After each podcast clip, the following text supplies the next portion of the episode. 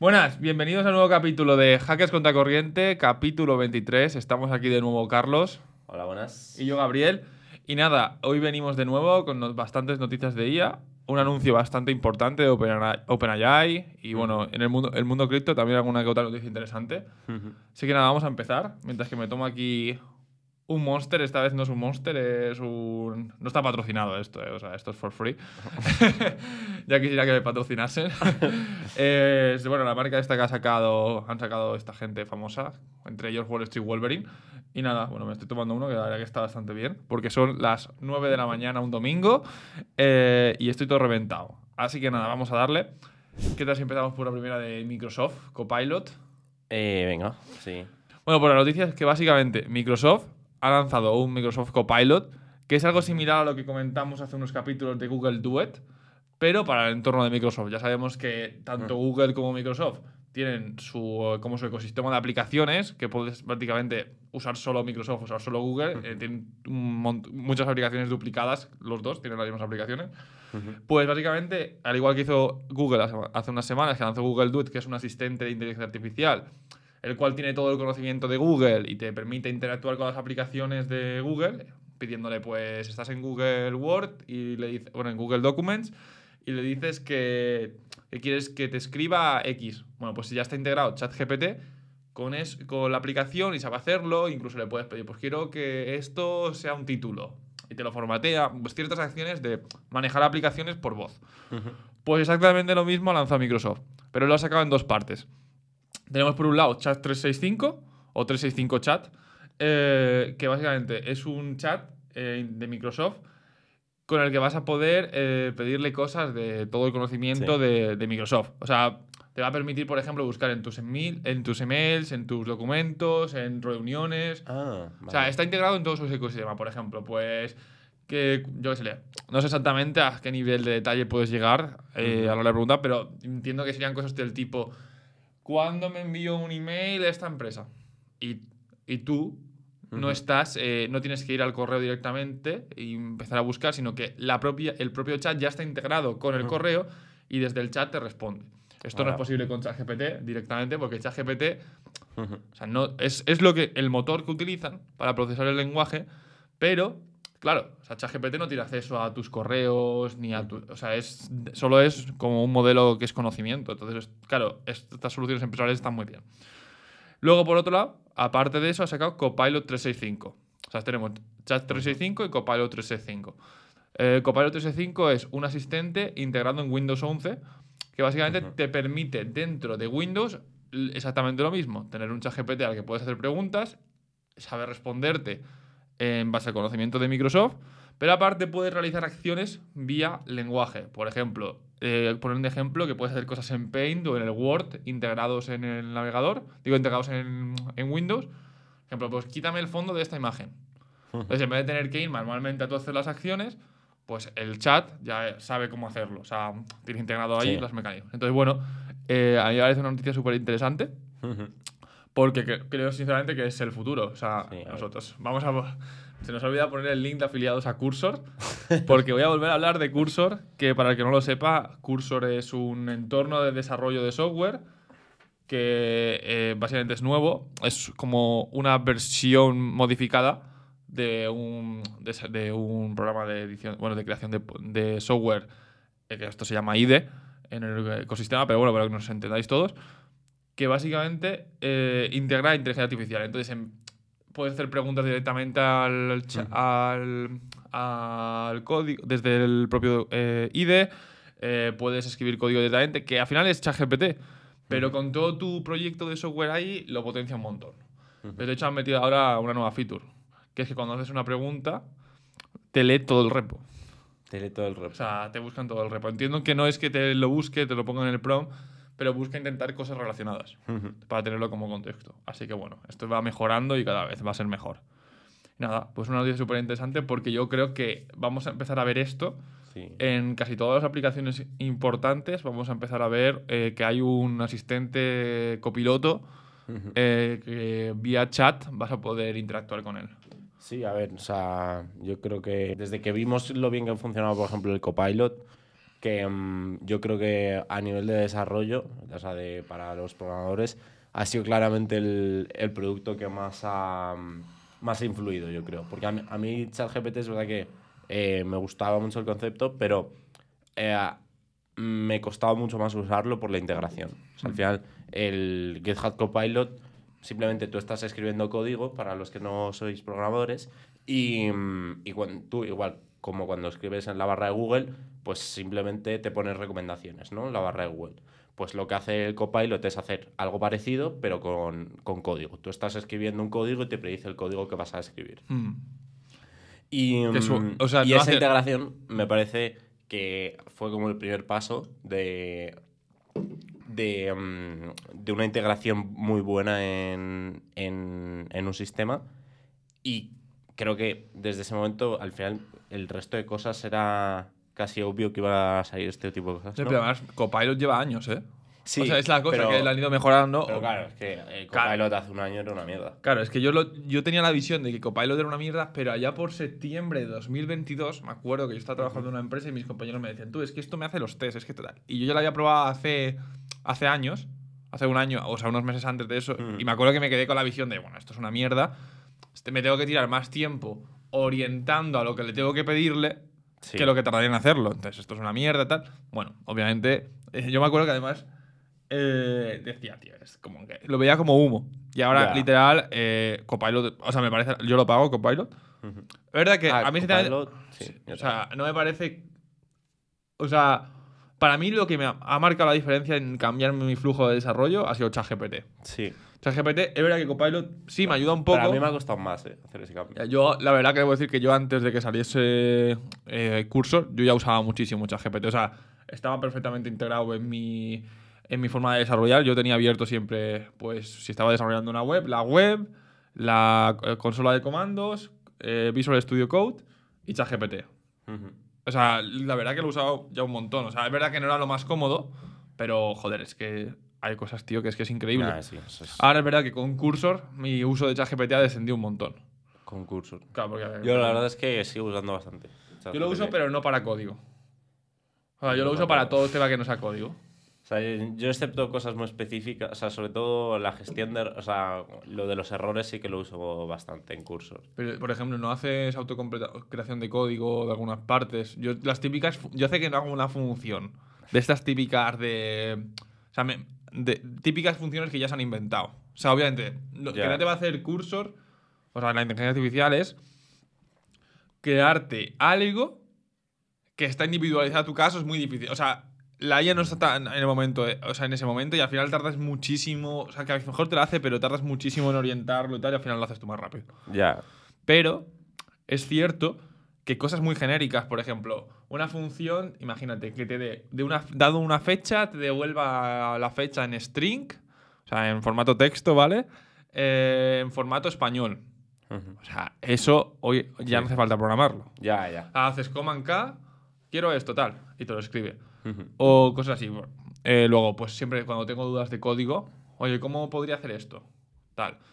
Es verdad que Copilot funciona. Copilot, no Cursor. Funciona muy bien porque creo que hay una cosa que no tiene Cursor. Aunque hemos visto que ya te he dicho que ya lo está integrando. Que es que Copilot tiene que tener algún tipo de caché de lo que has estado viendo en tu pantalla. Sí. Eso es una locura. O sea, vamos. Sí. Y además tiene, contempla otros ficheros. Eso se nota un montón y te lo hace. Y se- o sea, hasta creo que te lee también lo que tienes que copiar en el portapapeles.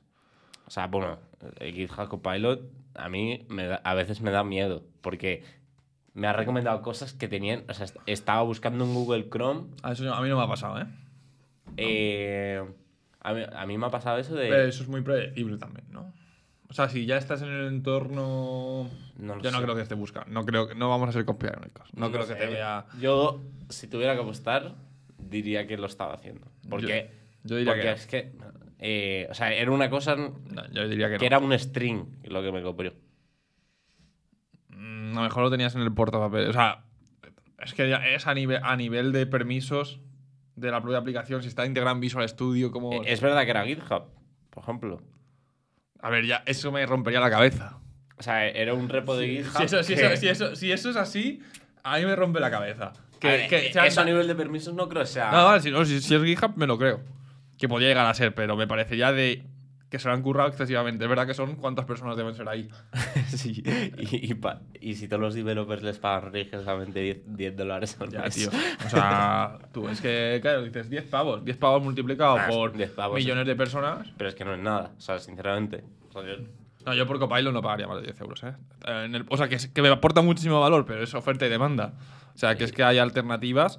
eh, o sea, no me aporta tanto teniendo ya cursor.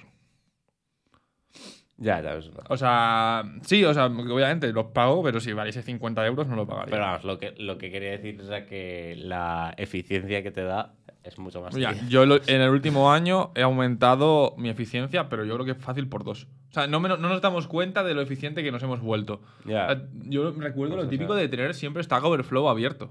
Ya. Siempre el típico. Pero hace que no me atasco con alguna cosa de estas. Pero hace. Literal, hace mucho tiempo que no tengo abierto Stack Overflow, ¿eh? Sí, el otro día hablábamos y era como la noticia. El que me dijiste, tal, he tenido que buscar Stack Overflow. Eh, que hace eh, un año solo. O sea, era lo típico tener ¿Y qué pasa? Pero ahora, lo típico, cualquier duda, Copilot. Tal, O sea, es. Tengo, no sé cómo qué hace esto. Eh, tienes el asistente. Eh, para el programa más rápido, el propio Copilot. Los bugs, Eh, la IA. O sea, son como tres o cuatro herramientas que al final te dan un boost de un por dos fácil de productividad. Pero bueno, digo por dos, pero o más. Por dos y hay algunas tareas que. O sea, por Tareas ejemplo, repetitivas, tío. tareas repetitivas, tareas eh, nuevas. Cuando estás interactuando con un elemento nuevo, tío. Sí. O sea, el otro día, bueno, por causas que básicamente estaba empezando a desarrollar un nuevo lenguaje que no había usado ayer. Y, ¿Cuál? Eh, Python. O sea, en Ah, plan, no había desarrollado a, a nivel bien, o sea, Mm, sí. estructurado. Y, y, pues, tío, o sea, literalmente le saqué cómo hacer una aplicación bien hecha con, con buenas prácticas y todo, tío, en, en 10 segundos y, y nada. Ya, o sea, O sea que- sobre todo. O sea, lo que yo no creo estemos en el punto de que alguien que no sepa programar pueda usarlo. Que te lo facilita muchísimo, sí. No. Pero que te lo facilitas, obviamente. O sea, si siendo junior te permite hacer muchas más cosas. Pero creo que el punto. El más beneficiado son los seniors. En el, senti- o sea, en el sentido de. Mm. De que cosas. O sea, de que cosas que antes. Lo típico que se mandaba. Que son repetitivas, que si ya lo has visto mucho. eh, tal. Que es lo típico que se mandaba a los juniors. En el mundo del desarrollo. Ahora lo puede hacer el senior en dos segundos. Entonces, bueno, yo no sé hasta qué punto el, el mayor problema va a estar en entrar al mercado laboral. Porque, claro, muchas tareas que antes eran monótonas y que se daban a, a los juniors por darle una tarea.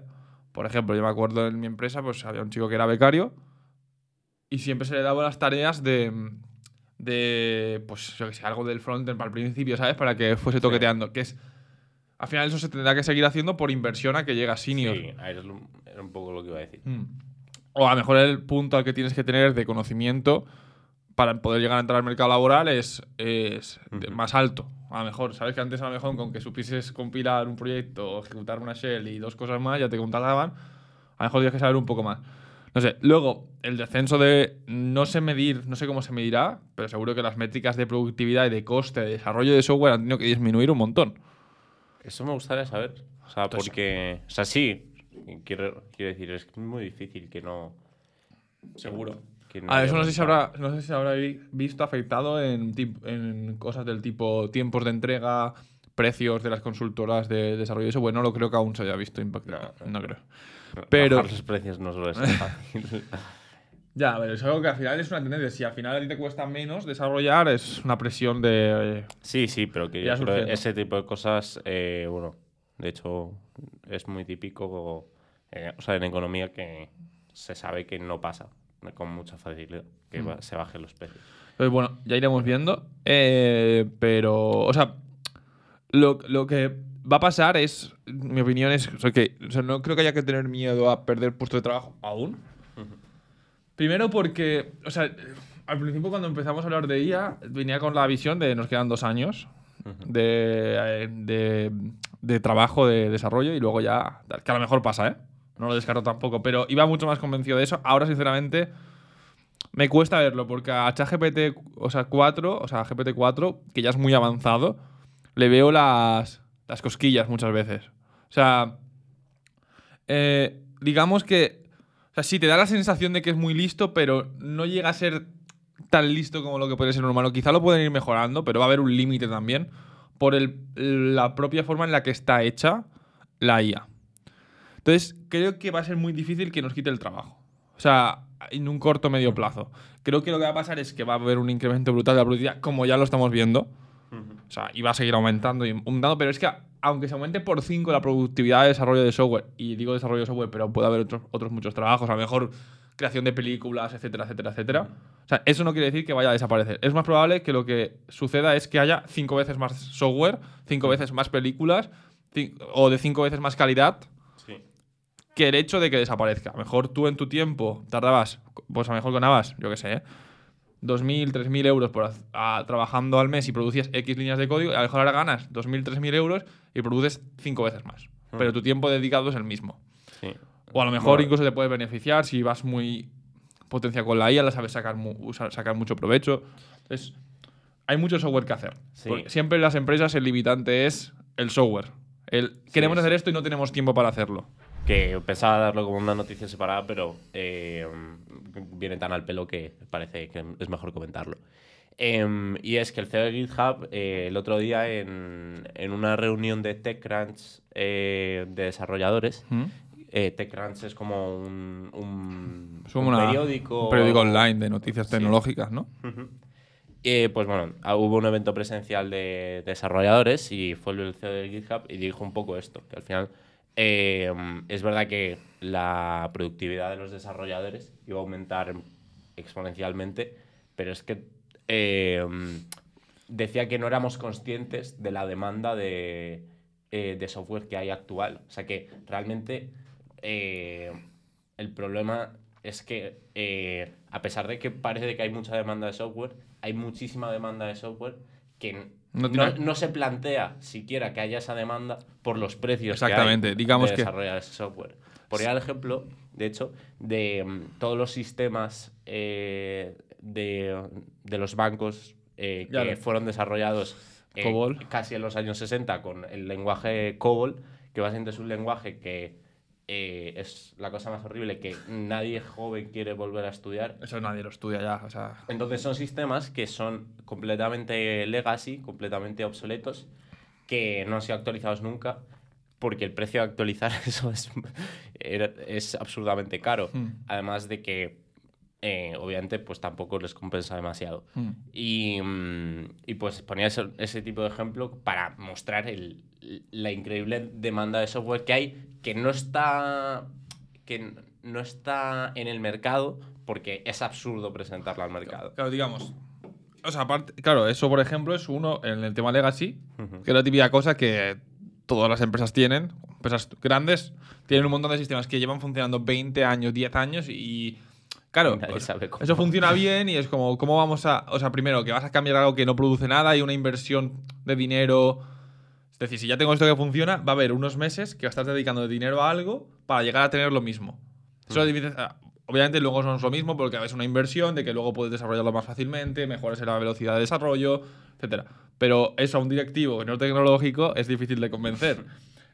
Eso por un lado va a ser, eh, yo lo he leído también, el tema de que para aplicaciones legacy, eh, pues decir a ChatGPT, oye, tradúceme esto, o que alguien que sabe, o sea, va a ser mucho más fácil, va a agilizar, es uno de los procesos de desarrollo que va a agilizar muchísimo.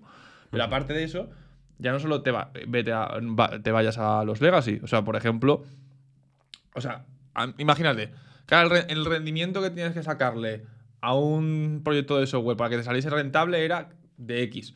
Ahora lo que va a permitir es que eh, ese mismo proyecto, o sea, ese, o sea es la, la como digamos, el, el tope a partir del cual es rentable producir software, va a ser mucho más bajo. A lo mejor ahora un proyecto, cosas que dicen, vale, me va a generar 8K al año, pero el mantenimiento y desarrollo me va a costar 10 de, de software. Entonces no lo voy a hacer. O sea, no. Ahora, si a lo mejor eso baja a 4, dices, coño, lo hago. Entonces, quizá nos vemos hasta que va a haber más cosas. O sea, hasta un punto de que puede que ahí haya cosas baratas de hacer que no se estaban haciendo porque requerían mu- valía bastante dinero y era absurdo automatizarlo, que ahora merece la pena y nos vamos al caso de que hay hasta más demanda de la que había antes. Esto puede pasar. Entonces, obviamente, quizá llega el momento en el que nos quitan el trabajo absolutamente y que no tiene ningún tipo de sentido. Yo no lo veo en los próximos años.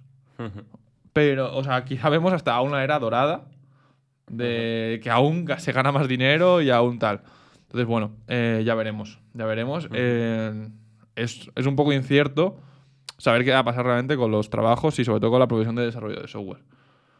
Ya veremos. Sí, es un poco, un poco incierto, pero es verdad que es interesante. Por Al menos mola, que cuando te están quitando el trabajo, mola, mola programar porque lo haces como mucho más rápido. Pero... Ya, pero por ejemplo, em, tío, una de las cosas para que tuviese sentido el desarrollo, mm, tuviese sentido que nos pudiesen quitar el trabajo mm, de desarrollador, es por ejemplo las, en los PRs de GitHub, em, que, o sea, que cómo podían entrenar la IA esa. Tienes una descripción de lo que es la tarea y un output. Tío, generalmente no están tan bien descritas las cosas para que una IA lo entienda. O sea, ni un humano podría entenderlo solo con la descripción de que hay en GitHub. Tienes que tener como muchísimo contexto de haber hablado con uno, entender el producto, una conversación con tu jefe, una duda, tal. Sí. Es como. Ya no es que no sea suficientemente inteligente, digamos, es que aunque haya una superinteligencia más lista que los humanos, no podría. Porque no le, le falta contexto. O sea, entonces, digamos, aún los humanos pueden ser muy ágiles. Ahora mismo ya un- una IA ya programa mejor que nosotros, probablemente. O sea, a nivel lo que es puramente hacer código. De darle una un- unos inputs y unos outputs claros, es bastante probable que ya lo haga bastante mejor. A menos que sea un problema muy complejo, ¿vale? El código generalmente que se hace es relativamente sencillo. Lo que es el código, lo difícil es integrarlo, tener en cuenta todas las partes, que si una conexión a base de datos, que si el sistema no escala, los casos de uso, el factor tiempo de desarrollo, ¿sabes? O sea, es mucho más que solo hacer código. Pero lo que es hacer código ya lo hace mejor. O sea, y mucho más rápido. Sí, sí. Pero es que eso, todo eso hay que coordinarlo. Entonces, quizá todos pasamos a ser un poco managers de IA. O sea, eso. eh, entonces, bueno. eh, yo antes tenía una visión un poco más alarmista con la IA. Ahora me he calmado un poco y creo que, que bueno, que ya se irá viendo. O sea, ya veremos. Ujú. Por una limitación también de los métodos. O sea, es que también a, a ChatGPT, tío, se le ven muchas veces las cosquillas en el sentido de que ayer le estaba pidiendo para una web que estaba haciendo que me dejase el copy de no sé qué y ves que se sesga muy rápido. Si tú ya le estás pidiendo ejemplos, ya te intenta hacer todos los ejemplos de la misma forma, si, te ha- si ha tenido un antecedente. Luego, por ejemplo, si te das cuenta que no es listo, le digo, mejórame el copy, ¿vale? Ah. Y, digo, y explícame qué has hecho, porque siempre suelo pedir, explícame, porque creo que te lo escuché a ti, que había un estudio que demostraba que si le pedías razonamiento, Ujú. solía hacerlo mejor. Te voy a poner el ejemplo de para que te des cuenta que no era tan listo. Cojo, le, le pongo una frase que yo había medio hecho, digo, mejóramela, eh, mejórame el copyright, la expresión, etc. Me la cambia, dice, cambia esta palabra por esta porque mejora no sé qué, tal, por la expresividad, por no sé qué, tal. Vale, la cojo, la pongo en la web y veo que no me gusta. Y le vuelvo a pasar la frase que me ha dado la IA, se la vuelvo a pasar. O sea, no, ella, no, es la misma conversación, ¿vale? En otra conversación. No sabía la fra- que, que no- la IA no sabía que me la había dado ella. Ajá. Entonces, cojo la frase que me ha dado, se la pongo. Y le digo, mejórame el copy. ¿Sabes lo que pasó? Que te volvió a la frase de la verdad, ¿no? Me cambió palabras a las otras. ¿Por qué? Porque en- co- entiende con copy, eh, quiere hacer algo. Claro. No, no, o sea, no entiende realmente lo que quiere hacer. Quiere, ¿Qué haría una persona? Pues si le dices, mejórame. O sea, no- como no razona, lo que hace es simplemente, vale, que sería lo esperado, que cambiase palabras. Y te las cambia. Entonces, ese tipo de cosas que parecen tonterías limitan casos de uso. Limitan casos de uso donde se requiere pensar mucho, tener muchas cosas en contexto, ser muy crítico. Entonces, por eso te digo, la IA hay que saber lo que es Sí. ahora mismo. No tiene una forma razón de pensar de ni de entender conceptos. Es un predictor de texto que sí que tiene un mapa de conceptos interno, pero no es, no es una mente. No, no hemos llegado a la forma de pensar de un ser humano aún. O sea, de razonamiento. Esa, esa capa mejor se encuentra, cómo hacerla y tal, pero aún no está. Entonces, ese tipo de cosas las puedes ver y limitar casos de uso. Otros no, habilitan muchísimos, pero también hay que ser cauto de que no es un humano, no es una superinteligencia. Sí. Es un predictor de texto muy inteligente que. ¿Qué tal? que se parece bastante a una inteligencia. Ya. No, pero. es que, o sea, sí, lo- es lo que siempre hablamos, que, o sea, lo que hemos hablado alguna vez más bien, que es increíble que a veces no nos damos cuenta de, de que no razona porque es, a veces es tan similar eh, la predicción de texto al razonar. Ya. Pero, mira, por ejemplo, programando. A mí me pasa mucho. Cuando tengo un caso de uso de algo de que ya he hecho y que simplemente quiero aplicar a otro lado, le doy el contexto de ese caso y digo, cámbiamelo a este. Y al final es que eso no es programar, eso es predecir. O sea, eso lo puede hacer alguien que no tenga ni idea de desarrollo. Vale, vale, aquí Sí. en esta palabra la cambio por esta, porque Ron diría, ya, pues te voy haciendo todos los cambios. Importo esto, porque simplemente esa cosa la hace muy bien. Ahora, cuando hay un razonamiento complejo de verdad que no se ha dado en internet, o sea, yo creo que es ahora mismo no cuentes con ello. Y nada, quiero pasar a la siguiente noticia, que quiero relacionar un poco con esta. Nos hemos calentado con esta, ¿eh? y hoy hemos dicho, este podcast va a ser rápido que tenemos prisa. 27 minutos. En 17 minutos ya vamos con esta. Así que vamos a darle cañita ahora. Vale, pasamos a la siguiente noticia de OpenAI. Eh, Oh, yeah. lanza DALI 3, probablemente la noticia del podcast. DALI 3, pa- DALI, para el que no lo sepa, es la inteligencia artificial de OpenAI, creadores de ChatGPT, de generación de imágenes en base a texto. Tú le das un texto y te genera una imagen. Estoy seguro que la mayoría lo conocéis, eh, ¿vale? Pues la versión de DALI es la versión de texto, digo, la versión de, Open, de, de OpenAI. Bueno, pues básicamente han anunciado que sale DALI 3 con unos resultados impresionantes que ahora comentaremos. Saldrá en octubre para usuarios de ChatGPT Plus y Enterprise. ChatGPT Enterprise ya, eh, ya sabéis que lo, lo dijimos la semana pasada, lo que era, que era una, una versión de ChatGPT que habían lanzado para empresas. Y nada, eh, así a detallar y cosas importantes de esto, es que básicamente, eh, obviamente, ha mejorado la calidad de las imágenes. Con mejorar, ya no es mejorar la calidad, sino mejorar la cantidad de características que le puedes pedir a una imagen. Es decir, tú a Dalí 2, eh, que es el que está actualmente, le puedes decir 15.000 detalles. Que al final, lo que me he dado cuenta yo también usándolo es que si le pides muchas cosas, no te va a hacer todas. Porque llega a un máximo de cuánto puede entender de ese prom y tener en cuenta. Pues eh, al mejorar el modelo, pues puede tener más cosas en cuenta. Entonces, bueno, pues es mejor. También eh, es realmente lo que mejora, porque las imágenes ya no mejora la calidad de definición y tal, es mejora la comprensión de la imagen. Y otra cosa que mejora es que ahora es capaz de escribir texto en la imagen, lo cual era un limitante increíble y veremos que va a habilitar Ya. muchos casos de uso. Porque antes querías hacer un logo o querías hacer una miniatura de YouTube y no podías, Sí, porque solo era algo artístico. Es que ahora te puede poner texto. Entonces, esto quiero probarlo yo Sí, vamos. porque no sé muy bien si para generar logo va a ser tan fácil. Dame un logo que ponga estas palabras y sea creativo y te haga 20.000 logos por segundo. Ya, a mí eso, la verdad, es con lo que más bullies estoy. O sea, si es que eso, si eso pasa y hace texto bien, Yo creo que va a pasar, ¿eh? o sea, sí, tiene pinta, porque lo han anunciado como, como si es así, como que es así. Pero, mm, pero la verdad, eh, Pero a, o lo sea, mejor- a lo mejor han metido una capa de mm, generación de texto que no es que no está integrada en la creatividad de la IA, ¿no? eh, puede ser. la- sí, Eso, por ejemplo, deshabilitaría los casos de uso de logos, etcétera. Claro, Por- eso- porque no es que a lo mejor han metido un par, par de fuentes de letra. No lo sé muy bien cómo lo hacen hecho, pero digamos para que nos entendáis, no es lo mismo que el modelo sea capaz de entender de la nada y ponerte texto, que haya aprendido lo que son las letras, que tampoco me parece descabellado. O sea, no lo entiendo muy bien por qué no es ya, capaz. sí, a mí siempre me ha sorprendido por qué era tan malo eh, generando texto. Ya, es, sea, es bastante loco, ¿eh? O sea, yo que sé, el- el- los dibujos de galaxias súper esotéricas me parecía muy- bastante más difícil que dibujar una, A. Pero- Ya, o sea, pero. Tendrá su motivo, supongo. Pero O sea, no, no, no es verdad que no lo entiendo muy bien, ¿eh? O sea, alguna explicación debe tener. A lo mejor es, no sé, que en el prom no suele estar especificado el, texto de la imagen. Eh, no lo sé, no lo sé muy bien, pero seguro que tiene su explicación. Pero bueno, claro, para que nos entendáis, no sería lo mismo que el modelo sea capaz de decirle, hazme estas letras tal, y que el el la propia inteligencia lo deduzca, a que ellos tengan un preprocesado que detecta que tiene que poner una frase y luego lo pongan por encima, que a lo mejor lo que haga la IA es dejarte un hueco en blanco, que luego este pre- post- preprocesado y postprocesado te inyecta de- encima, sin IA, el texto.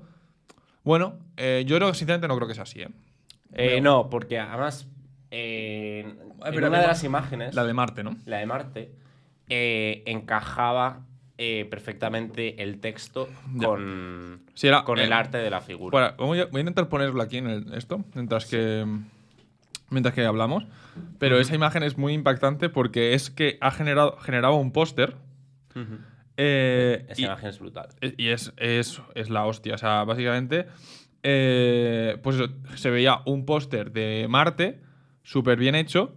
eh, con las letras en color de marrón. Y, o sea, era un póster que tú jamás sabrías decir que si está hecho por una IA o no. Lo estoy buscando un momento. Ok, pues mira, aquí lo tenemos. Eh, no sé si se puede ver, no se ve bien. no sé si lo podéis captar desde allí. Estas son todo imágenes generadas por, Da- por DALI Mira 3. aquí, sí. Pero fijaos, o sea, esto es imp- O impresionante. sea, sí. Eh, y el pro- Seguramente no se eh, pueda ver muy bien en la pantalla, pero eh, os ponemos Aquí un bueno, link en la descripción. lo- no, lo que lo ponemos aquí por, por encima de. Ah, vale. ¿Vale? Pero bueno, básicamente lo más impresionante, eh, bajo, bajo un poco, me parece este texto. El pequeñito Este. Porque se lo pide. se lo pide. Ah, es verdad, tú. LOL, yo no había visto esto. Explore Venus Beauty Behind the Mind. LOL. Entonces, a mí. El, behi- el behind es verdad que no lo pilla muy bien, pero el Mind Pero- sí. Ah, es impresionante. No O sé sea- cómo lo han hecho, pero es literal. Yo creo que ahora mismo. Es verdad que Dalí 2 yo ni lo usaba. Yo usaba Mid Journey porque era sí, mejor. A, a mí me- Dalí no me gusta demasiado. Pero ahora probablemente parece que se pone claramente eh, en ser la mejor ima- eh, IA de generación de imágenes y OpenAI se va a comer a todos porque ya lo he estado viendo que y además integrar en ChatGPT. ya que eso es otra cosa que quiero comentar ahora pero bueno primero es que mirad las imágenes o sea ver, es que o por sea, mí ejemplo eh, potato, o sea pequeño tal o sea una patata rey es que esto es increíble Esto sí, o sea, es que es. O sea, no tiene, no tiene sentido, sinceramente. Ya, o sea, es- hemos descubierto una forma de, crea- de, de creatividad. O sea, es impresionante, pero personalmente a los artistas quizá les perjudica. Pero a.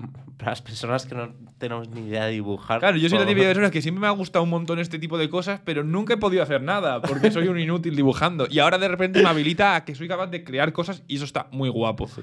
Y lo que decimos, que artistas a lo mejor, no, no estoy tan centrado en su caso de uso como sí en el desarrollo de software, pero a lo mejor un artista me puede decir, obviamente un artista que sea dibujante solo de esto, obviamente los- seguramente eh, lo va a pasar bastante mal, pero una persona que se dedicaba a bocetar para libros, para películas, tal, ahora tiene una herramienta que de nuevo no es que le vaya a quitar el trabajo ahora mismo, sino que de repente puede producir muchísimo más bocetos, ser mucho más creativo y luego al final el, sentido de lo que es bueno, de lo que es malo, del gusto, de tal, eso lo vas a seguir teniendo como artista. Entonces, te puedes, seguramente como artista también te puedes aprovechar de esto.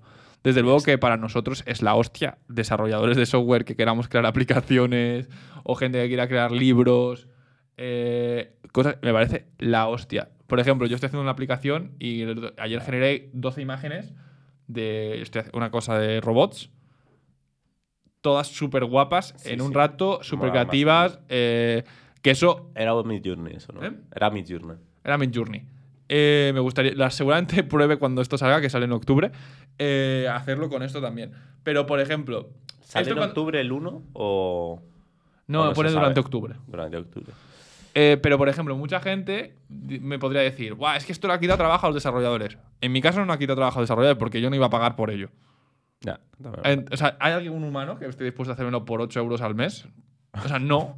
Claro, entonces, esto no ha destruido trabajo. Ha, ha generado valor. valor simplemente. Ha hecho que- un producto mejor. Claro, ahora mi aplicación es mejor porque, bueno, tampoco es que sea mucho mejor, pero, pero bueno, eso es, es- por el precio que tiene es como un detallito que me mola. Entonces, em, no- en mi caso no ha destruido trabajo. Ha, hecho que Mid Journey gane dinero y que la aplicación sea mejor. Ha habido un intercambio de valor totalmente que no ha perjudicado absolutamente a nadie. En, en mi caso, eso, y creo que seguramente en muchos casos más. Es verdad que, también te digo, si yo fuese a generar un libro o crear un libro ahora y quisiera unas ilustraciones que a lo mejor sí pagaría, quizá me plantearía usar esto. A ver, es que, tío, o sea, A ver, también digo, esto no es un producto final, ¿eh? Pero esto ahora viene un. de- que viene, no es un producto final. eh, seguramente. Tú solo le has dicho que explore Venus. Pero si a lo mejor yo quiero que en algo más concreto de una serie le digo, vale, quiero que Venus tenga no sé qué, que esto esté aquí, que esto. Eso ya no lo puedes hacer. Yo es que eh, otra cosa de la que estoy convencido, que es lo que hablábamos el otro día, tío, es que él es un un editor, tío. O sea, que en el, sobre el cual puedas llegar a iterar. O sea, ya hay, ya hay como o sea, ya hay cosas. O sea, si no está Sí, es sí. porque no se puede, porque aún no está la tecnología ahí. Photoshop lo tiene. Tú en Photoshop puedes borrar, decir en esta parte ponme esto, funciona como el culo. Ya. O sea, yo he probado, he probado Photoshop, la verdad que es una putísima basura. O sea, sí, más o menos lo intenta hacer, pero digamos, yo creo que son como cosas diferentes, porque esto, hay lo que hablábamos de los prompts. Hay, todo Internet siempre está categorizado el típico alt de las webs que te describe la imagen, imagen, tal, tal, tal, tal. En, en toma esta imagen, aquí edito cuántos prompts hay. Ya, también es verdad. Es que, claro, es que el tipo de información que tenemos es. es eh, o sea, es lo que va a habilitar muchos casos de uso. En fin, es impresionante. O sea, eh, de verdad que casi que más que ChatGPT, lo que más disfruta, he disfrutado yo de la IA es esto, tío. A ver, a ver, yo también. Esto O sea, me parece la a mí- hostia. A mí la generación de imágenes me parece lo más espectacular. O sea, Los vatos que tienen un, un humano esclavo en, en un chat que les hace el código y les parece más espectacular dibujar un perrito. eh, con sí, forma- o sea, es verdad, es, es un juguete esto. A mí ya no me ha sido juguete, yo ya he producido cosas, ¿eh? Bueno, vale, pero hasta cierto punto es un juguete todavía. Hmm. Pero es el juguete que más mola. Es súper juguete. Eso es juguete Transformer Robot.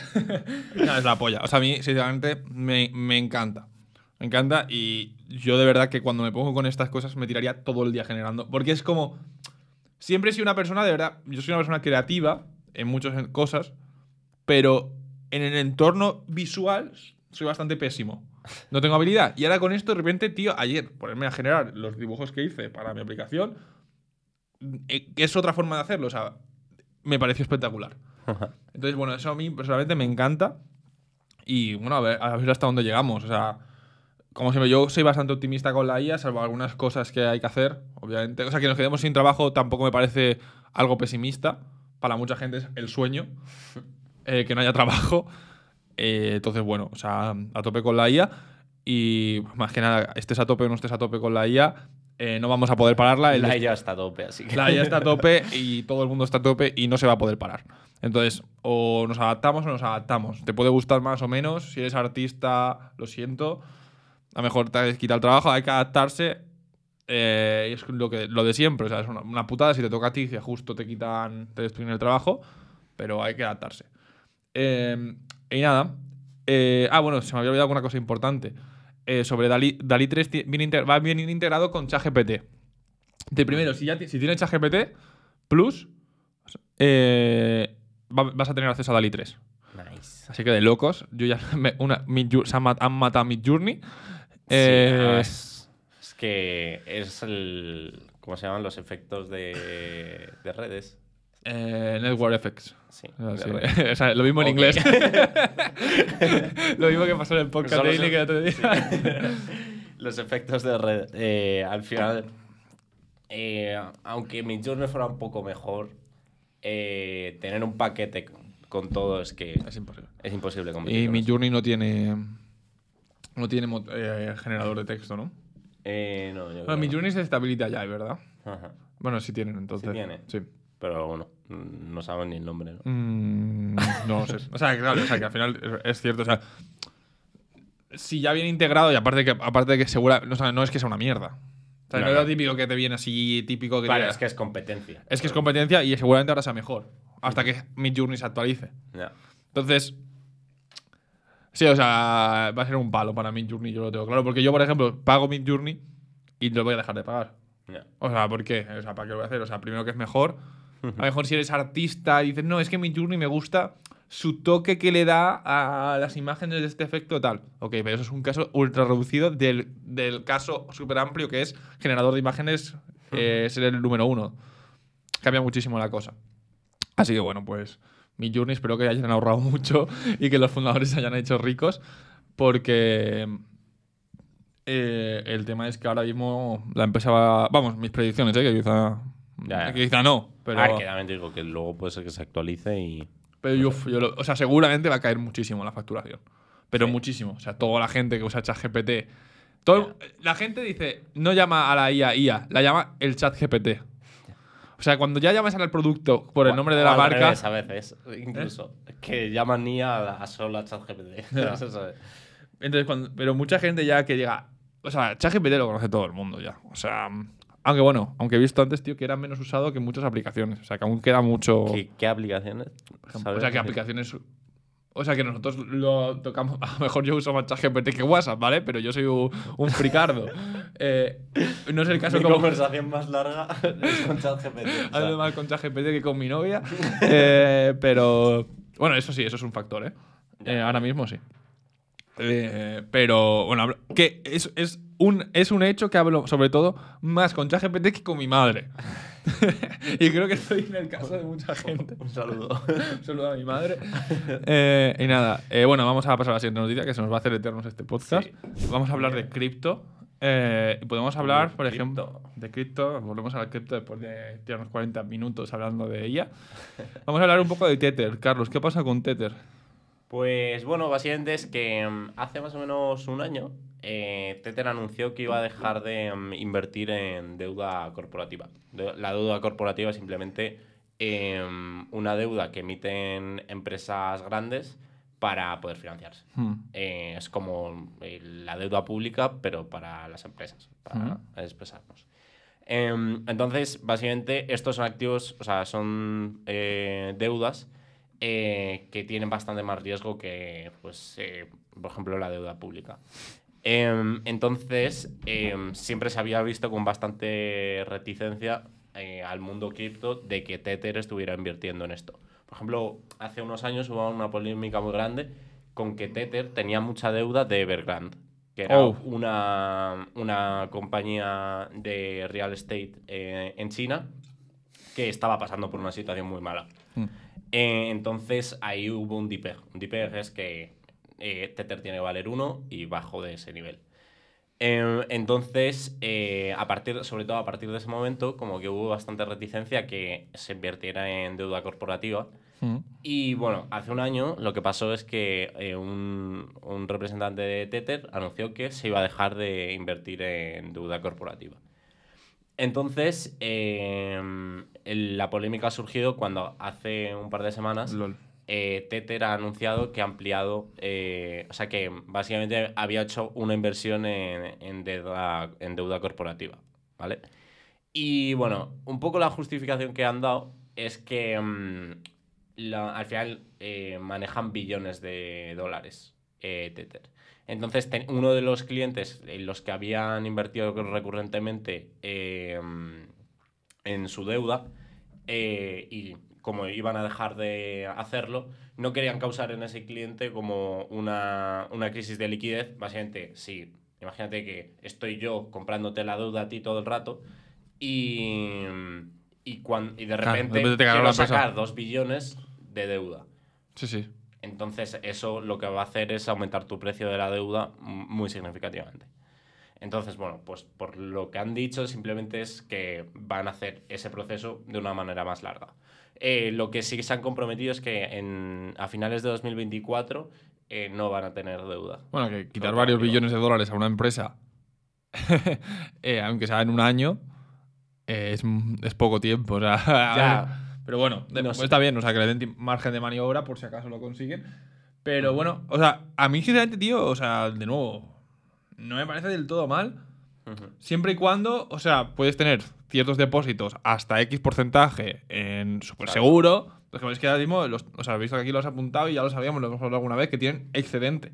Digamos, Sí. ellos tienen más porcentaje del que eh, se espera, del que te- o sea, de, de todo el que necesitarían para cubrir todos sus Su- tethers, ¿no? Que están en circulación. Entonces, ahora mismo hay un- pones aquí que hay un 3,8%. Sí. Es como, tío, Claro. O sea, ese 3,8 Es verdad se que... podría arriesgar un poco más también, o sea... Sí, pero la cosa es que, por ejemplo, el- las reservas ahora mismo de, de deuda, o sea, no, las reservas no, la deuda corporativa que hay es superior al 3,8%. Ya, es que claro, lo que tienes que hacer obviamente es Ah, tener que obviamente no vas a no recuperar la totalidad de eso. O sea, que también es un poco absurdo. Ya, es un poco que se han calentado. Pero, mm, pero también te digo, o sea, al final, eh, una de las razones por las cuales Tether no da intereses, o sea, por ejemplo, USDC, a- creo que a clientes institucionales sí que da eh, Ah, interés. Oh, qué buena esa. eh, es buena y a la vez mala. Porque, a ver, el objetivo de Tether y de USDC es uno, que es eh, mantener el valor de, de Tether y de USDC. Eh, además, tienen que ganar dinero porque es una Claro, empresa. claro. Entonces, eh, se te plantean dos situaciones. Tú puedes eh, priorizar la primera, la primera tarea que tienes, que es el, mantener el valor, ¿no? Y luego ganar dinero. O sea, es- esas dos se tienen que ma- mantener. Eh, entonces, a partir de ahí tú puedes obtener dos modelos de negocio. Oye, o sea, dos modelos de qué problema quiero resolver. Uno es, ¿quiero mantener el valor de, de Tether o quiero atraer a más inversión? Hmm. Que con una vas a ganar más dinero y con la otra eh, vas a aportar a menos personas más valor porque vas a tener más, más seguridad. ¿Vale? Entonces, eh, USDC y USDT tienen dos modelos distintos. USDT eh, dice, no te voy a dar intereses, pero a cambio voy a tener más seguridad. Pero lo que está haciendo luego es teni- teniendo comportamientos más de riesgo, como si tuviera que dar beneficios a alguien. Ya, pero de alguna forma, tan, por ejemplo, no, no creo que a todo el mundo le deba dar, porque sería inviable, sería demasiado arriesgado, eh, el o sea, lo, que estarían haciendo. Pero ¿no crees que, por ejemplo, o sea, bueno, es que claro, a lo mejor se puede hacer de, otra- de otras formas, pero que si tú tienes que competir contra bancos que te dan rendimientos por los depósitos y estás usando USDT, que no te da ningún tipo de rendimiento, pues para, para nosotros a lo mejor que nos dé un 1%, 2%, nos da absolutamente igual con las cantidades que movemos. A lo mejor una empresa que mueve millones de euros, que tenga eh, 50 millones o más, digo un número, en USDT y no le dé ningún rendimiento, puede ser una, una puede ser un impedimento para no usarlo. Entonces, hasta cierto punto, creo que bueno. Aunque bueno, luego por ejemplo puedes decir, vale, tengo los USDT y si los meto en X pool, eh, te da un rendimiento. Claro. O sea, quizás sería más inteligente eso. Claro. Quizás te sería, oye, vale, pues mira, eh, luego que haya otra empresa, si tú quieres tener rendimientos, que lo que haga es que si los pasas a aquí, eh, o los puedas convertir por USDT X, ¿sabes? En plan, USDT de, ma- eh, de, de algo de más riesgo que te da un rendimiento en 4, que tampoco es que se vaya eso a. Pero sin salir de la blockchain, que te dé cierto beneficio medio seguro, que no lo tengas que meter en AVE, ¿sabes? O en una pool de Uniswap. Claro. Pero bueno, o sea, ok, o sea, la verdad que obviamente lo que me parece mal es que su estrategia se vendan de una forma y luego haga lo otro, eso desde luego, y que tengan más de un porcentaje muy arriesgado. Y bueno, en fin. Eh, nada, eh, yo dejaría la noticia aquí porque vamos, tenemos que darle caña. eh, nos hemos eh, liado, son llevamos 50 minutos y nos quedan un taco. Así que nada, vamos a pasar a la siguiente. Y es una. Quiero hablar de Coca-Cola. Nunca hemos hablado de Coca-Cola, creo No. en el podcast. Eh, y nada, tío. O sea, la audiencia me parece súper curiosa y es que Coca-Cola va a sacar un nuevo sabor que han inventado gracias a la IA. O sea, no acabo de entender muy bien qué es lo que han hecho por debajo. Huele a humo. Bueno, yo no lo sé porque no es una IA tipo ChatGPT, pero sé que hay IAs que han inventado Volvemos medicamentos, moléculas. Y así humo. Nada, bueno, eh, han inventado un nuevo sabor. eh, básicamente utilizando un modelo de que entiendo que habrán creado. El nombre se llama Y3000. Está disponible en Estados Unidos. Es como un proyecto piloto para, bueno, para saber de que están apostando por estas tecnologías y tal. Y creo que también va a ser un caso de uso. O sea, no conozco la fuente real de, esta de lo que voy a comentar ahora, pero lo he escuchado que hubo un experimento de generación de medicamentos sí, algo. que probando eh, llegaron a sacar hasta, va- hasta, bueno, como unos venenos, unas cosas, porque al final entre medicamento, entre lo que es bueno y lo que es malo hay poco. Al final, tú le das un modelo de generación y con, internamente con sus parámetros pues puede generar cosas. Igual que genera imágenes, pues puedes, imagínate un modelo de generación de sabores. O sea, podría llegar a pasar. O sea, no me parece descabellado. Pues esto es un poco lo que han experimentado. Además, la lata también la han generado utilizando IA. O sea, no es que la IA la haya hecho todo, ¿eh? O sea, eh, se han apoyado en la IA. A lo mejor han hecho el descubrimiento de más o menos el sabor con eso y luego han utilizado pues algún tipo de... Algo para la- alguna parte de la lata que han hecho con IA, ¿sabes? O sea, es un poco para la noticia. Sí, sí.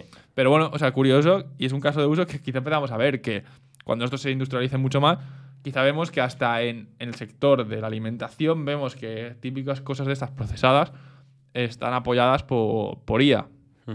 O sea, de pues un nuevo sabor de tal, no sé qué, eh, de una salsa. Y esta- es- se inventa, se utiliza una molécula que no sé qué, que está hecho con ella. No sé si me da muy buen rollo. eh, A pe- ver. pero bueno, ahí está. Eh, seguro que, que, bueno, o sea, me gustaría probarla, pero no está disponible aquí. Me haría que haber venido hoy con la lata de Coca-Cola. pero bueno. O sea, noticia, una noticia curiosa, desde luego. Eh, veremos, veremos si esto lo vamos viendo en más.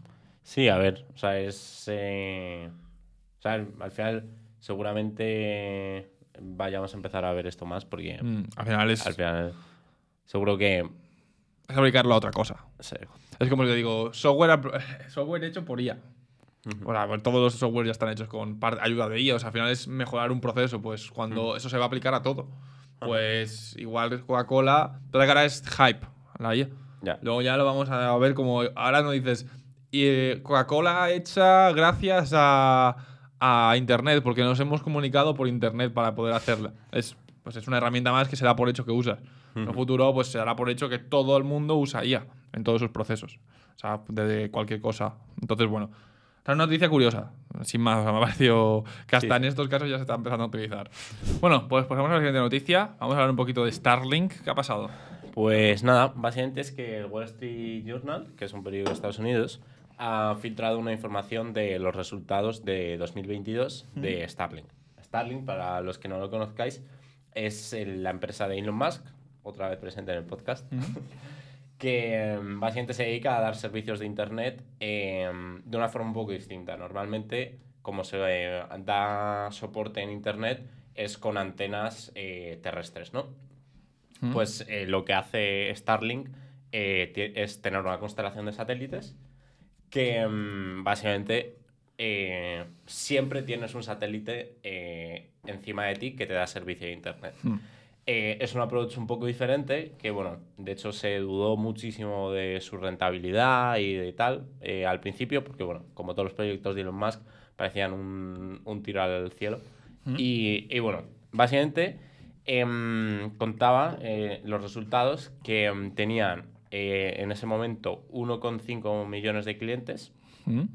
y, mm, y generaban 1,5 o sea, 1,5 billions. 1,5 billions, De exactamente. Y de revenue. Y, y bueno, en ese momento estaban, estaban perdiendo dinero. Eh, sí, estaban perdiendo dinero. Y, mm, y esto justo ha coincidido, o sea, se publicó esto y una semana antes eh, un, un representante de, de Starlink eh, anunció que estaban dejando de perder dinero con la venta de antenas. O sea, de, básicamente tú necesitas un equipo para poder, eh, para que Starlink te pueda dar el servicio. Sí. Pues antes estaban perdiendo Ah, dinero hostia. Vale. y habían conseguido reducir el coste de estas antenas de 3.000 dólares a 600. Va, tú, qué locura. Qué locura. O sea, una locura. Y, mm, y entonces, eh, eso básicamente se presuponía que lo que quería decir es que estaban empezando a ganar dinero ya. Mm.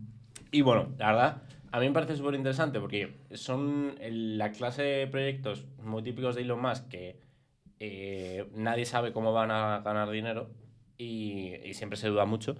Y, y al final, pues. Ya, pero ya están ganando dinero. Y ahora están ganando dinero. O sea, es verdad que menos de lo que esperaban, ¿no? Menos de lo que esperaban. Pero bueno, que es muchísima pasta y ya es rentable, que es lo importante. Sí, que el- dices eso eh, porque había puesto que eh, la predicción para No. el 2022 era eh, tener 20 millones de clientes. Pero yo, yo sinceramente eso creo que es lo típico de, del Excel que haces el primer día y dices, ya. vale. Pero bueno, lo importante es que han roto el break-even. Es decir, Sí. que ya están generando beneficio. Y, o sea, sinceramente es, la- es una empresa que es muy útil. O sea, es la- Sí. ofrecen algo de valor Ah. en el sentido de que si viajas, por ejemplo, mucho, ya puedes ir con esa antena y en casi todos los países con una sola línea de, de- de teléfono ya tienes acceso a, a, a Starlink que creo que son 100 megas de velocidad. O sea, que es bastante, que no es, Sí, sí, bien. que no es lo típico de que mucha gente de- del mundo no tienes acceso a esa velocidad y la tienes vía satélite. No es excesivamente caro. Y luego, aparte, otros casos de uso. Por ejemplo, hoy en día, si no tienes internet en un sitio de calidad, no puedes vivir. La mayoría de gente. Pues ahora puedes irte a un pueblo de la montaña Sí, como. Andorra. no, que en Andorra tenemos fibra óptica de la buena, ¿eh? tenemos un giga eh, de subida y de bajada. Pero imagínate que te vas a un pueblo de Andorra, de la montaña, que no hay internet, no llega la fibra, que eso en Andorra no existe porque está todo cubierto, pero, pero fíjate, bueno, pues un pueblo de los Pirineos, perdido, que está muy bonito tal, pero dices, no puedo vivir aquí si no tengo internet. Claro, claro. Pues antena de Starlink, ya tienes un caso de uso. Viajo mucho, no quiero estar pagando internet, que si en casa, que si no sé qué, que si tal. Antena de Starlink. Vivo en un país que no está tan desarrollado en internet. Antena de Starlink. O sea, al final son muchos casos de uso que, Sí. que hoy en día, algo que es pres- imprescindible para la vida, como es el internet prácticamente, eh, esté en cualquier parte del mundo, es, es un caso de uso que es increíble. El tema de la rentabilidad, entiendo que también se habrá potenciado muchísimo gracias a SpaceX, a su propia empresa, ¿no? El hecho de poder lanzar. Claro. O sea, porque a lo mejor al principio, en 2015, Bueno. no se podían lanzar satélites al coste que se, hacen a- que se hacen ahora y ahora es muchísimo más barato porque se reutiliza el cohete, el cohete gracias a SpaceX, que eso es una locura. Sí, de hecho, yo no sabía que era como una filial de, de SpaceX. Para financiar SpaceX, ¿no? No lo sé. No, no, que es una filial. ¿Mm? O sea, entonces, o sea, no lo sabía. Pero bueno, em, y en relación a lo que decías de los casos de uso, eh, es verdad que para nosotros, yo creo en Europa es un poco difícil de entender eh, los casos de uso porque aquí en Europa, eh, además de que, o sea, de- tenemos una muy buena cobertura en general en Europa, Hmm. eh, sobre todo porque hay mucha inversión pública en eso. Eh, tenemos una muy buena cobertura, pero por ejemplo, en Estados Unidos, que es un país muy grande, o sea, que es como Europa Y prácticamente, y no hay tanta inversión pública. y no hay tanta inversión pública, tienen muchos más problemas de cobertura eh, que en España, o sea, que en Europa. Entonces, eh, Starlink tiene mucho más sentido en... Que si vives en un pueblo de Nevada, eh, en mitad del, de- del desierto, eh, lo que está claro es que a lo mejor ahí no. Si es que tienes internet, no será de muy buena calidad. O sea, 100 megas te puedo asegurar que no. No, y, y, por ejemplo, nosotros trabajamos para una empresa americana y, y te das cuenta de que en general no tienen demasiado buena cobertura. O sea, nosotros, es que la verdad que mejor hemos normalizado tener un giga de subida y de bajada normal. Es que en estamos en Andorra, que es un pueblo de los Pirineos, que vivimos aquí cuatro gatos y tenemos un giga de subida y de bajada. Y en, bueno, en España es verdad que en casi todos lados también hay fibra óptica. Eh, España va también súper avanzado en eso. Eh, y además creo que dentro de lo loco, Espa- dentro de Europa, España es probablemente de los países que más cobertura tiene o sea, a nivel mundial. No me, o sea, sinceramente, no me parece bien. Porque ha sido todo financiado a nivel público. O sea, pero, pero bueno, o sea, será poquísimo, súper poco rentable. Pero bueno, ojo, pues bueno, ya que está, pues nos beneficiamos, ¿no? Pero bueno, en Andorra también es público, obviamente. Eh, porque la empresa es pública. Pero bueno, o sea, la verdad que sobre todo ha facilitado que se vengan muchos youtubers y mucha gente. Imagínate que en Andorra no hubiese buena conexión. O sea, sería un limitante, ¿eh? Sí, sí. O sea, bueno, si no, todos con Starlink. Eh, pero bueno, o sea, la verdad que está genial. O gente, por ejemplo, que se va de viaje con la furgoneta. Hay muchos casos de uso. Sí. Y lo que está claro es que ya está generando beneficio. Y además, eh, una cosa que quería añadir es que eh, una vez, eh, o sea, bueno, me apareció el otro día una oferta de, de Amazon en LinkedIn de trabajo para un proyecto que se llamaba Amazon Quippers. Y la verdad me, me llamó muchísimo la atención y lo empecé a investigar. Y resulta que es que Amazon También quiero hacer lo mismo. va a hacer lo mismo. O sea, no ya. eh, O sea, ya si ya eso se pasa, ya es. Bueno, ya ha roto la barrera Exacto. Starlink. Ha dicho, bueno, es rentable. Ya se ha, venido Tito Bezos y ha dicho, bueno, chavales. el bueno de Jeffrey dijo, "Uh, gracias, Elon. Entonces por abrirme el camino. Eh, nada, bueno. Pues de locos, porque mejor que haya competencia. No sé hasta qué punto, tío. O sea, a nivel económico, hasta qué punto. Claro, si tú. Es que ese es un problema, ¿no? O sea, ¿Hasta qué punto tiene Claro. sentido tener tantos satélites? no, tener tantos satélites. Bueno, eso es lo típico que hay duplicidades en todo, pero. Eh, claro, él lo ha hecho, le ha, le ha costado muchísimo por hacer la inversión inicial de romper la barrera de hacerlo por primera vez. Ahora va a venir Amazon y va a decir, bueno, a ver cómo lo ha hecho Elon. Y va, y va a ser muchísimo más barato y seguramente mejor porque la tecnología está mejorada. Eh, sí, es verdad que, por ejemplo, tiene 1,5 millones de clientes Starlink. Ya, y, pero ese Amazon, el poder de network que tiene también, que te lo incluyan en Prime, como te lo incluyan en Prime ya se puede ir a tomar por culo Elon. A ver, sí, pero eso no, o sea, No, no va a pasar, pero bueno. Pero que el poder efecto de network que tiene Amazon no tiene ningún tipo de sentido también, ¿eh? Eh, sí, pero es verdad que lo veo más complicado en este caso, porque al final necesitas un, un stock físico muy caro, que son 600 dólares. Que te lo van a Eh, enviar directo por cero euros a tu casa. por un vendedor muy agradable de Amazon. Pero sí, que, que bueno, en fin, que obviamente en cualquier cosa que se meta a Amazon yo temblaría.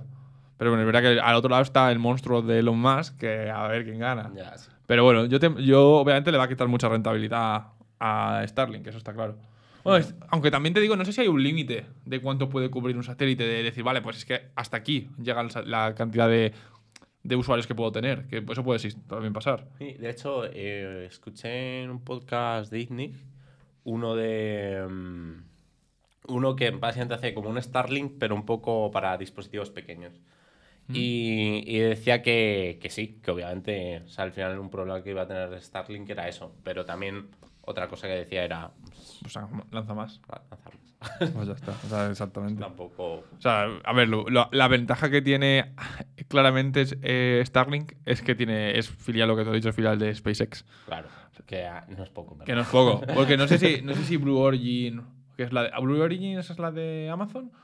Amazon tiene otra. Es que No también es que están todas en lo mismo. Ah, bueno, ya, pero. Pero que no está tan ni de coño tan avanzado, ¿no? No, no, creo. Bueno, vamos a pasar a la siguiente noticia que nos estamos calentando hoy. Y vamos a pasar a una noticia de cripto. Eh, Citibank. Citibank es un banco bastante famoso. Y básicamente la noticia es que ha lanzado un producto de tokenización de depósitos para sus clientes institucionales. Básicamente, eh, no sé si os acordáis que, para los que lo hayáis visto, eh, que hace unos meses hablamos del GP Coin, que es el- un token de JP Morgan, que básicamente eh, consistía en que si tú eras usuario de, J- de JP Morgan, podías tener tus depósitos en euros o podías tener GP, bueno, en dólares y podías tener el GP Coin, que era pues una versión tokenizada del dólar internamente de su sistema. ¿Y qué te permitía? Te permitía, pues, básicamente hacer pagos eh, de cantidades muy grandes entre sucursales de JP Morgan en 24-7. Eh, de una forma mucho más barata y luego lo podías liquidar por dólares. Y luego la noticia que dimos era que se podía ya empezar a liquidar por euros, porque el, el Coin eh, ya lleva más tiempo. Básicamente, eh, Citibank, Citibank ha hecho algo similar, para el nombre es City Token Service, o sea, no se lo ocurre mucho, y básicamente puedes convertir tus depósitos bancarios en este token. eh, y básicamente con la intención de poder hacer pagos transfron- transfronterizos 24/7 dentro de su sistema, obviamente, porque claro, tendría que estar aceptado por la otra parte. Eh, eh, así como también operaciones automatizadas de algunos productos financieros. Pues al final también es una ventaja de blockchain, el tema de programar, eh, eh, de automatizar ciertos procesos. Entonces, bueno, pues pongamos que a lo mejor se hace un smart contract, no sé muy bien cómo lo hace, a lo mejor no hace falta smart contract, pero bueno, eh, algún tipo de lógica en un ledger que les facilita que todo esto obviamente se puede hacer sin ledgers y sin blockchain, pero lo que decimos siempre, seguramente sea la mejor forma de hacerlo.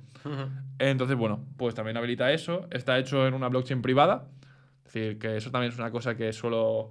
que pienso bastante, que es. Estos casos de uso se van a habilitar, pero no hace falta que sean en blockchain públicas. Porque al final añades un coste de transacción para algo, por ejemplo, aquí no hay un problema de confianza porque ya están. ya Sí. son ellos mismos. eh, No tiene ningún Sí, tipo porque de. hay- además por la regla esa que decimos siempre de, o sea, al final un producto financiero si- necesitas confianza siempre. ¿En Bitcoin necesitas confianza? Eh, es que no es financiero. Ah, vale, dices un producto. Vale, vale, vale. Ok, ok. Vale, o sea, dices un producto financiero tipo deuda, cosas así, vale. O sea, sí, hay dos tipos de activos. Los reales, que son los que posees, el oro, el bitcoin, eh, y luego el- los activos eh, financieros, que son que representan una deuda. Vale. Pues sí. Eh, Hay un vídeo de rayo, muy bueno. ya, ya lo he visto, lo he visto. Sí. No sé, pensaba que cuando decías producto financiero te referías a plan, dinero en general. Ah, no. Bueno, en fin. Vale, pues eso es la noticia. Un proyecto interesante. Eh, vemos viendo que cada vez va habiendo más casos de uso de tema de blockchain y tal. Eh, más allá de Dogecoin y, y los NFTs de monos fumados. Pero bueno, en fin. Eh, pues hasta aquí la noticia, una noticia interesante para simplemente. Porque estamos dándole mucha caña a la IA. Pero bueno, es verdad que el mercado cripto no está tan hype ahora. No, Y- pero bueno, son Da- noticias- intentamos lanzar noticias para mantener un poco al día. A lo mejor vienen otros momentos en los que hay muchas noticias de blockchain y en una semana hay 10 de blockchain. No lo creo ahora. Pero a lo mejor en, si vuelve a haber un run, pues, eh, pues bueno, a lo mejor es todo blockchain, ¿sabes? En ese momento. Ahora mismo lo que está hype es la IA. Así que bueno, hay más noticias de ella. Mira, eh, quiero enlazar esto con otra noticia de blockchain que está, me ha parecido bastante interesante, que es PayPal, que ya sabemos que se está metiendo a tope con un tema cripto, que tiene mucho sentido. Sacó su token, eh, su stable token del dólar, PayUsed, eh, que ya dijimos, bueno, que lo hablamos bastante, de que, um, por ejemplo, para pasarelas de pago, Sí. eh, lo hablamos también con Solana, que era la hostia, eh, que estaba genial. Bueno, pues básicamente PayPal ha lanzado una, una rampa de pagos on-off de cripto. ¿Qué es esto? Traducido al mundo a palabras reales. Eh, básicamente, tú si tienes una web, puedes aceptar, tú quieres aceptar cripto, a lo mejor, pero es muy difícil que tus usuarios hoy en día tengan cripto. Entonces, lo que puedes hacer es, hay alguna solución, no, no lo han inventado ellos, es que tus usuarios pagan en dólares y una pasarela de pagos intermedia te lo- a ti te lo, te lo convierte a dólares. Digo, a cripto. Pues eso es lo que ha hecho PayPal por un lado. O sea, una pasarela que tú puedes integrar en tu web y PayPal ya se hace, encarga de hacer esa conversión. Obviamente se lleva una comisión, es un negocio. Y luego tiene también una pasarela off. Es decir, imagínate que tú, tú tienes una blockchain y tienes todo tokenizado, tal, no sé qué, pero los usuarios a lo mejor en algún momento quieren liquidar eso y pasárselo a dólares o a euros. Que a lo mejor eso tendrías que ir a un exchange, tal. Bueno, pues una feature nueva e interesante es que también PayPal le puede, puede hacer el proceso intermedio de darle criptos y, de- y que ellos te devuelvan, de darte dólares a sus usuarios. Entonces, bueno, eh, es una noticia súper interesante. Y lo más importante es que ya está integrado en Ledger y en Metamask, pero para Estados Unidos. Entonces, bueno, pues ya vemos que PayPal lo que tiene es ser una empresa muy grande que cualquier cosa que hace en dos días ya se pone a tope y ya se empieza a usar. Eh, sí, la verdad es que son buenas noticias que al final es un poco el camino que marcamos, yo creo, con la, la última vez que hablamos de esto. Que al final eh, un problema que tenían las, las stablecoins en general era, uno, el, la poca el poco background que tenían las empresas, que al final confiar en Circle y confiar en Tether es- eh, requiere un esfuerzo mental mucho más grande que confiar en PayPal, Claro. que ya mucha gente confía en PayPal, lo usa para comprar online Pero, muchísimo, o sea, para usuarios y para empresas. y para empresas, sobre todo para empresas, exacto. Pero hasta el hecho de que yo pueda pagar con PayPal, y mucha gente usa PayPal. Ya, ya, sí. O sea, que para pagar. Ah, bueno, o sea, que no es que tenga que poner aquí mi tarjeta, es que pongo mi PayPal. PayPal, aparte, ya te has- es un. En sí mismo, su mecanismo es justo eso. O sea, que no tengas que confiar en el intermediario, ¿no? Eh, en la persona que le vas a pagar. Es- era su negocio. Cuando antes la gente confiaba menos en, en las webs, siempre se usaba PayPal porque decir, bueno, sé que no me van a robar la tarjeta. Eh, pues si a eso le sumas tema cripto, o sea, es un punto súper importante porque es por, por dos lados. Suponen su marca y aparte que su negocio es ese. O sea, que está súper bien. Sí, y además, otra cosa, o sea, el- al final, eh, otra cosa muy importante es que al final un stablecoin y PayPal no se diferencian demasiado. O sea, al final, tú cuando tienes eh, un balance en PayPal, ¿Mm? al final es como si eh, PayPal tuviera una stablecoin interna en la cual tú tienes un, un balance, un stablecoin que al final tú no ves Mira, que te- la stablecoin. tienes una deuda de X. Exacto, tienes una deuda. Y entonces ese manejo ya tiene un, un background muy grande de manejar eso bien. Que era, que era obvio que era- e- es un negocio idóneo para ellos. Es un negocio idóneo para ellos. Está claro. Eh, sí. O sea, la verdad que, que PayPal se meta con esto les viene a- al pelo, vamos. O sea, sobre todo también la stablecoin. O sea, yo no la. No sé, me parece que es una stablecoin que tiene muchísimo sentido. O sea, de hecho, que tenga todas las ventajas de que sea de PayPal. Por ejemplo, esto. Seguramente que ya tienes integraciones con tal, pasarelas de pago. O sea, ya van un paso por delante de Circle y Tether. O sea, que solo se dedican a eso, ¿sabes? Ya. Entonces, es bueno. Bueno, aunque, bueno, unas de Coinbase y la, bueno, Tether no. Pero, o sea, Coinbase, o sea, eh, USDC también tiene ventajas por parte de tema de ser de Coinbase. Pero, bueno, o sea, mucho más, tiene mucha más eh, poder PayPal y mucha mejor reputación, eso está claro. Así que nada, bueno, pues hasta aquí la noticia de cripto, noticia interesante. Y no, no hay mucho más que decir de eso, o sea, ya está. Eh, y nada, por darle caña, vamos a pasar rápido a la siguiente noticia. Bueno, pues pasamos a la siguiente noticia.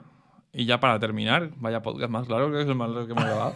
Cuando he dicho que este podcast iba a ser el más rápido, increíble, ley de Murphy siempre. Eh, vale, pasamos al siguiente. YouTube, ¿qué ha pasado? Pues nada, básicamente YouTube ha anunciado, o no sé, la verdad no me ha quedado del todo claro si se ha filtrado o bien eh, lo han publicado, ¿Mm? pero básicamente eh, se han filtrado unas imágenes em, que se ve cómo han integrado unas herramientas de guía para YouTube Studio, que es la herramienta que tienen los creadores de contenido ¿Mm? para subir eh, y ver estadísticas y ese tipo de cosas, Vale. que ya lo conoces. Sí. Bastante. Porque somos medio youtubers, no sé si lo sabías. Sí, medio, solo medio. Y, y nada, y bueno, eh, entre otras funcionalidades, eh, tenían eh, la primera que más me ha gustado realmente y me parece la más top, es que van a integrar el propio doblaje de vídeos dentro de YouTube, ¿Mm? lo cual me parece bastante guapo. Pero el doblaje con IA. Con IA, sí, sí. LOL. Pero Y- eso. no- ¿Y no vas a tener que pagar nada? Pues, o sea, no ponía nada. Es que, claro, eso a nivel coste computacional es demasiado loco para. A ver, yo sinceramente creo. No para que todo el mundo. Exacto. Igual que mm, no puedes poner miniaturas a los shorts si no tienes cierto nivel de visualizaciones. Ya, pero eso era una cuestión de decir, bueno, de incentivar ciertas cosas, tal. Aquí lo veo que en plan, que no les. Es que es un negocio que se pueden perder dinero. Claro, yo por eso supongo Claro. que lo limitarán. Igual, algún tienes tipo de o tendrás que pagar. 100.000 suscriptores. No, que- yo, yo no, no creo que vayas a tener que pagar, porque no es la línea que han seguido Ya, ya, ya, ya, realmente. Pero es una línea nueva. Es que yo no lo descartaría que tuvieses que pagar. No lo descartaría. Pero. Pero, que, No. o sea, que también me cuadra que lo limiten a X ciertas. Si tienes más de X visitas al mes, tal. Pues sí puedes, si no, no. Porque si no, no les. O sea, entre nosotros no vamos a poder. Eso lo tengo claro. Y, mm, y bueno, luego también tenían ot- otras eh, eh, features que te sugería temas sobre los cuales hacer un vídeo. Pues es muy buena. Eso es muy bueno y además, eh, no sé si te acuerdas, pero hace 3-4 meses eh, vimos una herramienta que te hacía esto, pero no lo hacía en... ¿Cuál? Un- una que nos recomendó Ah, sí, sí. Me acuerdo. Y- Que iba fatal. Sí, pero bueno. Pero bueno, está- era, un, que- era un intento. Era un intento, exacto. Entonces, seguramente, pues, eh, este tipo de cosas eh, mejorarán y, y además, sobre todo, que YouTube tiene muchos más datos. Si tú, ¿tú te imaginas que YouTube llega a un momento, tío. Que hace su propio contenido. Sí. Que vas a ser, que vas a ser, que vas a ser un Netflix, en plan, ya, ya cogen avatares, tienen todo. Es que si alguna empresa lo puede hacer, son ellos. Sí, sí. O sea, que llegan a automatizar que la parte de creadores de contenido ya ni, ni les hace falta. O sea, si en algún momento se puede hacer, lo van a hacer. Eso tenedlo 100%. Sobre todo porque no sé qué, qué parte del pastel se lleva el creador de contenido, pero. un- Pero una parte importante, seguro. un- sí, no sé cuánto. la. No sé, pero seguro que es un porcentaje decente. O sea, que no es tipo un 0,5%. No. O sea, un porcentaje de dos dígitos seguro. Sí, seguramente. Eh, y seguro, doy por. O sea, 100% aquí nadie es amigo de nadie. O sea, si YouTube dice, vale, tenemos esta tecnología, nos cuesta tanto, recuperamos la inversión en 5 años, la van a hacer, tenerlo clarísimo. Que eso va a pasar. Si pueden quitarse a los creadores de contenido, se les van a quitar. A ver, bueno, que además o sea, no es exclusivo, o sea, que pueden competir con los creadores de contenido de IA. O sea, Sí, incluso, podría, o sea, sí, incluso podrían. hacerlo. simplemente que se quedan todos. Que en verdad es que no es su negocio, pero. No lo sé. Sí, No es. Bueno, Pero es en plan, ellos tienen los usuarios. ¿De qué forma mejor con- consigue? O sea, tienen. Realmente su negocio es usuarios que quieren ver contenido más amateur, ¿no? En general. Eh, y ya está. Y tienes un montón de contenido que cualquiera puede subir. Su negocio no es creadores de contenido que suben. Si tú puedes satisfacer esa necesidad de otra forma más barata a tus usuarios, ya está. O sea, sí, seguramente si lo, puedan, si lo puedan hacer, lo hagan. Pero vamos, o sea, no, no. Si hay algún creador de contenido que nos está viendo, eh, keep calm. No va a pasar en el corto o medio plazo eso. ya, no. Aunque ya hay canales de YouTube automatizados, pero son muy cutres aún. Son muy cutres. A ver, sí. O sea, no, por yo favor. no lo veo. O sea, me parecería bastante. O sea, hay mucha gente que se calienta con la IA y es aún no está en ese punto. O sea, que sí que está bien que motivarnos, hacer nuestros pinitos con eso tal. Pero bueno, Be Quiet, que. Vamos, yo no. Me parece. Los, los avatares estos que hay de IA. Es como, tío, o sea. No, o sea, yo- me da cringe de verlo. Ya. O sea, es como, por favor, o sea, se nota un montón que es un robot, o sea. Aún no es, no es usable. No es usable. A ver, sí, está claro que no estamos en ese punto. Pero bueno, quizá en dos, tres, cuatro años, para cierta cosa. Yo no lo veo para. O sea, es que lo bueno de YouTube es que empatizas con la persona. Ujú. Y es un punto muy importante. Que yo no sé si con un robot vas a poder empatizar. Ni vas a poder tener fandom. La gente empatiza contigo, así que. Pero bueno, pues nada, hasta aquí el podcast de hoy. No tenemos más noticias que dar. Creo que una hora y media llevamos grabando, aunque va a ser menos el podcast porque hemos tenido que hacer cortes y tal. Se nos ha apagado la cámara, como de costumbre. eh, se nos ha calentado, se nos ha quedado sin batería. Somos unos desastres. Pero nada, bueno, pues hasta aquí el podcast 23. Vamos más aumentando. fuerte. Casi llevamos un año, ¿eh? Creo que el siguiente podcast cumple un año. Eh, un poquito menos, creo. O sea, es, fue a mitad, el, a mitad de octubre, fue, más o menos. O sea, que el siguiente podcast ya es un año, más prácticamente. Casi. Cada dos semanas, ¿eh? Creo que no hemos fallado ni una, casi. O sea, que Eh, fallamos una que estiramos a, a- a tres semanas. Tres semanas, una en enero, que no, no cumplimos. Pero, Pero bueno, en fin. O sea, vaya, bastante constantes hemos sido. Sí. Y nada, eh, pues nada, espero que os haya gustado el capítulo de hoy y nos vemos en el siguiente. Adiós.